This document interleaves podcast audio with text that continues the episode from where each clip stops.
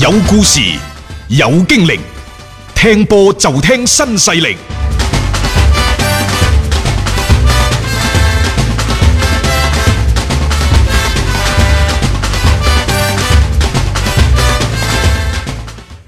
係啦，咁啊再次同大家關注一下啦，就係疫情防控嘅信息，截止到二月四號十二點，廣東全省累計報告新型冠狀病毒感染嘅肺炎確診病例為八百一十三例，咁其中喺二月四號零點到十二點，廣東全省新增確診病例呢係十六例㗎。咁另外，廣東省交通運輸廳提醒各位，廣東省內唔存在封閉高速公路禁止車輛通行嘅情況，請大家延長出行期，盡量錯峰返程，同時盡量避開高峰時段出行，爭取喺十三點之前或者十九點之後呢係通行省界路段嘅。廣州市繼續暫停實施開四停四嘅時間啦，去到二月九號嘅。係誒、嗯我哋啱啱睇完就係中甲、中乙球隊嘅所謂生存環境之後呢，我哋睇睇亞足聯方面，因為誒、呃今日立春嚇，二月四號、開咗春之後呢，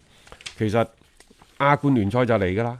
三月份呢，世界盃外圍賽四十強賽就嚟㗎啦。咁啊，但係呢，因為而家即係我哋嘅球員，又或者係我哋嘅球隊訓練狀況是否正常呢？未知。好難保證。然後佢哋出去打比賽係一個問題，嗯人哋入嚟打比賽係一個問題。係有琴日話，嘿，咁咪中立場咯，唔關事嘅。你中立場你都要出去嘅，關鍵係你個人要去嗰度啊嘛。啊因為而家呢一個疫情呢，好多嘅即係國家同埋地區呢，係關閉咗我哋嘅一啲嘅簽證。嗯，咁你點樣去人哋地頭打波呢？呢個係特大嘅公共衛生事件啊嘛，即嚇係世衛組織亦都已經公布咗啦，所以你相關喺人哋嘅一個嘅立場去考慮翻，亦都正常嘅。啊嚇啱嘅。嗱，譬如話你恒大、你國安，你去中立場打波，假設嚇，嗯你需唔需要十四日嘅隔離期？係咯，提前十四日去嗰度隔離，喂冇得冇得練波嗰啲嘢嘅喎。其實而家轉翻轉頭就係 一樣嘢嘅啊係啫，就係一係你係推後，啊，推後咯，但係呢個推後影響太大啦。一係你就取消。啊，係又或者你亞冠聯賽話今年唔侵你中國足球協會旗下啲球隊其玩他啦，嗰啲正常進行，我覺得亦都 OK 嘅，即係作為中超啲球隊，你不得不接受呢種嘅安排。嚇係一方面我哋要對即係誒呢一個誒、呃人哋啲做法呢就予以理解。係咁當然啦，同時呢波仲係要踢嘛。嗯啊，你亦都要為自己爭取最大嘅權益，亦就話無論係國家隊嘅賽事，嗯抑或馬上展開嘅亞冠小組賽嘅賽事，即係你都係都係要考慮呢啲噶啦。嗯國安呢有個辦法，就係佢哋呢而家唔翻嚟，全部海外拉練，嗯啊係啊，佢哋喺海外嘅，啊唔翻嚟。然之後呢就即係喺韓國嗰度做一個大本營。嗯嗯啊，即即我就當韓國係中立場啦，呢個我係一指個定個場地去踢折啦。中嘅辦法，呢、個係嚇、啊即係你可以咁做，因為佢唔涉及到，因為佢而家唔係喺我哋國內出去咁啊嘛。當然呢，仲有另一個辦法，譬如話空場，嗯，上海上港已經試咗啦，對武里南哦嗰嗰陣時，場嘅附加賽係咪係啊都得㗎？空場係一個安排嚟嘅，但係而家關鍵就係、即係喺人哋嘅嗰個球隊嘅角度嚟講，佢哋要過嚟去比賽，可能又要涉及到好多嘅一啲即係防疫等等嘅一啲措施啦吓，咁、誒而家亞足聯亦都緊急咧叫召開會議啦，去商討翻啲相關嘅情況，即係希望盡早咁樣去落實一啲嘅安排啦。即係無論最後係咪有利於我哋中超嘅球隊，我覺得喺呢個時期都係可以理解嘅。即係就算你又真係誒、呃、幾個嘅參賽球隊嘅資格都被褫奪咗，我覺得咪明年再踢過咯。即係呢樣嘢喺大是大非面前，足球真係唔算得話一個即係特別去重要嘅一個即係係情況咯。冇錯所以我覺得呢個係可以理解嘅。咁啊，大家咧就可以密切關注翻啦，睇下亞足聯嗰邊有冇啲咩最新嘅情況啊！足球新勢力，味道好到極。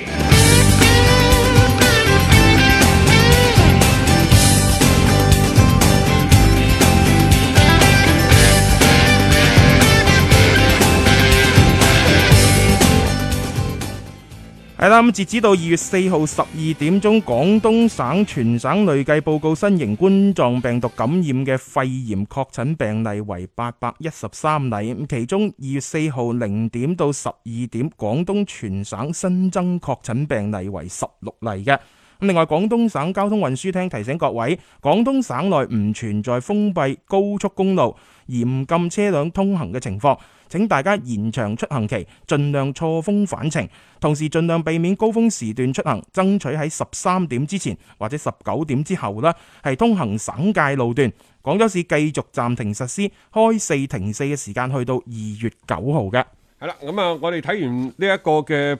本地嘅足球一啲嘅消息同大家分享之後呢，就睇歐洲足球方面啦。琴日我哋用咗比較大嘅篇幅咧去講曼城，即係即係好似係心有靈犀咁係嘅。啊嗯琴日講完之後，琴晚即係英格蘭當地時間呢，就晏晝到，嗯鏡報嗰度即係每日鏡報就爆料，佢爆咩料呢？佢話其實歐足聯呢，就而家一路都喺度針對住曼城。到底有冇違反到呢一個財政公平法案呢？做緊一個最後評估，話、最快呢可能係十日兩個禮拜之後有消息啊啦，就有消息。嗯，咁對於呢一個曼城嘅處罰呢，無非係幾樣嘢嘅。第一罰款，第二呢就係剝奪你嘅轉會權利，係咯，第三禁止你參加歐足聯旗下嘅賽啊即事、係歐冠嗰啲啦。歐冠嘅賽事。係咯，嚇，誒、嗯實際上呢單嘢咧發酵咗有兩年，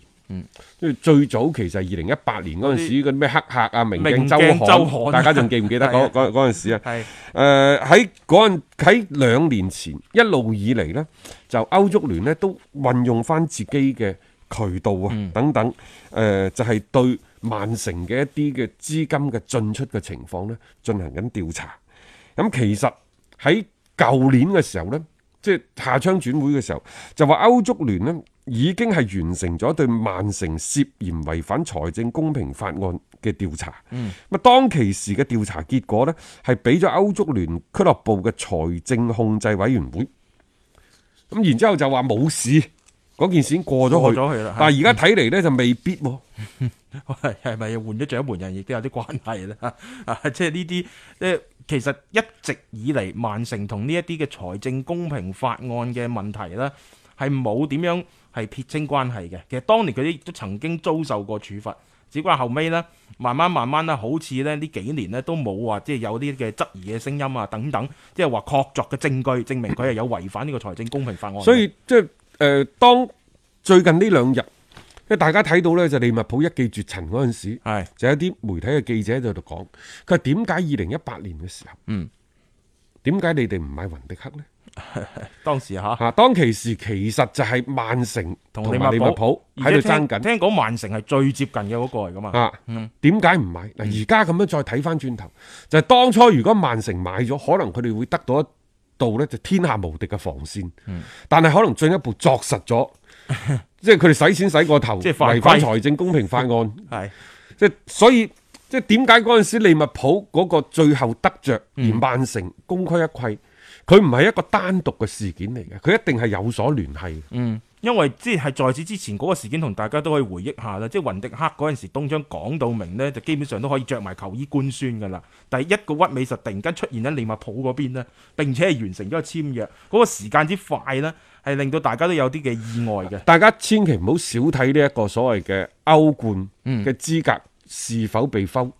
呢個問題。對於曼城嚟講呢，該攞個杯佢已經攞晒啦。係你話歐洲優勝者杯或者歐聯杯嗰啲賽事呢，我哋佢係冇興趣嘅係。英格蘭本土嘅所有嘅季冠、所有嘅冠軍嘅獎立晒杯，佢都立晒啦。佢而家唯一就係想攞歐冠嘅冠軍。嗯你要理解老闆們嘅心態係要威嘅，嗯錢使出去幾多係冇問題。最曳嘅，又或者係最冇面嘅呢，就係錢使咗出去啦， 冠軍攞唔翻嚟，咁樣先至係冇面嘅。啊係嗯更何況即係一度就係呢一個阿聯酋，一個就係卡塔卡塔爾爾，大家就喺度隔空咁樣係啊，叫緊仲要板，有時啲場合可能會撞口撞面㗎。喂，我有歐冠喎、啊你有冇啊？咁即係老細們呢係要威嘅。係咁好啦，要威呢就攞個歐冠獎杯啦。係咪？嗯所以而家你再攞幾多咩英超嘅冠軍，再攞啲咩英格蘭足總杯冠軍嗰啲冇用嘅。嗯啊，遠水救唔到近火，而家近火就要攞歐冠嘅冠軍。去冚熄佢， 真係㗎。啊歐冠冠軍啊！咁但係如果話歐足聯話喂，可能要 要禁止你參加呢個歐冠嘅賽事喎，致命打擊咁呢，真係啊呢個致命打擊呢，就令到呢，即係佢哋整個俱樂部嘅嗰個未來嘅嗰、個誒、呃、計劃嗯打算、方向，都可能會因為呢一個潛在嘅因素造成極大嘅困擾。嗯可能佢未來諗住五個億、十個億、十五個億、二十個億。去打造呢個俱樂部方向係正確嘅，嗯但係突然間同你講，可能你個方向正確之餘呢，你永遠都得唔到個結果嘅，哦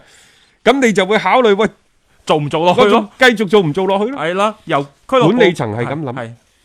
主教練嘅係格調格調好難，又絕對會咁諗嘅。即係當我哋話方向係正確嘅，嗯你點樣使力都得。但係方向如果唔正確嘅時候呢，你出嘅力越大，分分鐘可能得到嘅結果係適得其反嘅，各位。